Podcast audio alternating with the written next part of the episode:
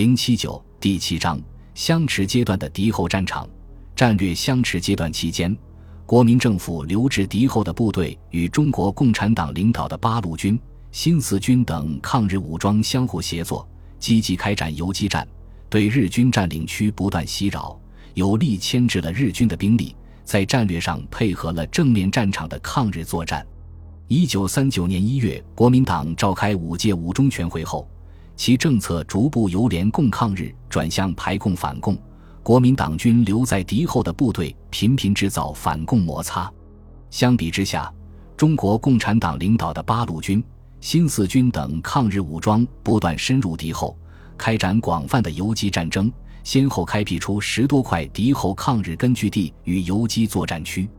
至一九三八年十月，八路军兵力已发展到十五万至十六万余人，新四军也已发展到二点五万人。成为敌后战场的中流砥柱。